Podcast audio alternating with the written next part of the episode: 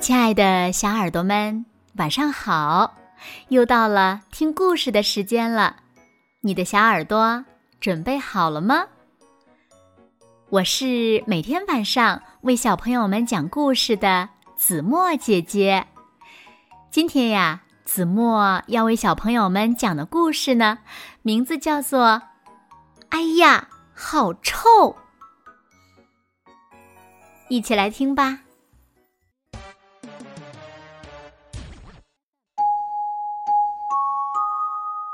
最近，班上发生了一件奇怪的事情。每天中午睡觉的时候，总会飘来一股，嗯，很臭的味道。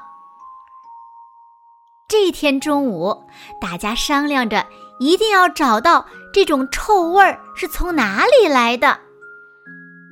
小兔子说：“会不会是臭鱼的味道呢？我之前看到小猫在悄悄地吃鱼，一定是它没有吃完就到处乱放呢。”小猫听了以后很生气。喵！不，不是我，我一点都没有剩下，那多浪费呀！我全部都吃到我肚子里面去了呢。一定，一定是小象，它又踩到便便了，反正他自己也看不到。小熊拿起小象的鞋子看了看，说：“没有便便呀，这个味道跟我冬眠醒来时……”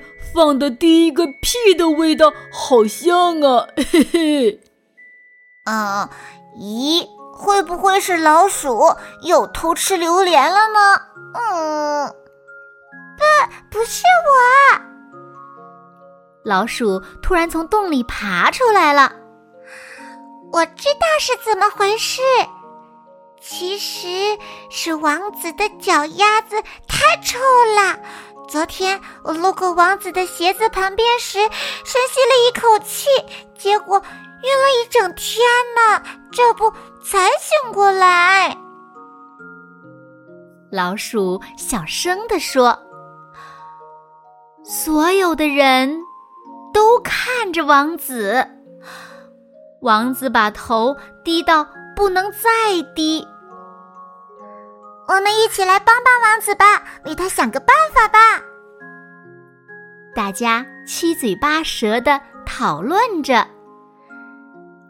小兔子说：“ 这也太简单了吧！我刚采了一瓶香香的露水，全倒上就好了。”说着，小兔子就把香香的露水倒进了王子的鞋子里。喵，嗯，这种混合的味道也太难闻了吧！还是用舌头舔一舔吧，这样就不会有臭味儿了。小猫说：“可是这样也太不讲卫生了吧？王子怎么能舔自己的脚丫呢？呃，还是让王子把脚放进一大盆蜂蜜。”泡上五天吧，这样一定会甜滋滋、滑溜溜的。小熊说：“哎，不可以，不可以，那样会招来很多蚂蚁的。还是让王子把脚挂在衣架上晒晒太阳吧，那样就没有味道了呢。”猴子急忙说：“嘎嘎，那样王子。”会被晒晕的呀？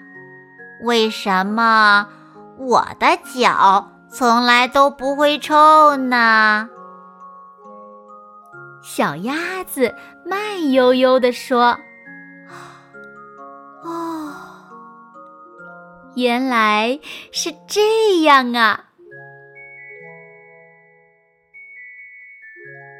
好了，亲爱的小耳朵们。今天的故事呀，子墨就为大家讲到这里了。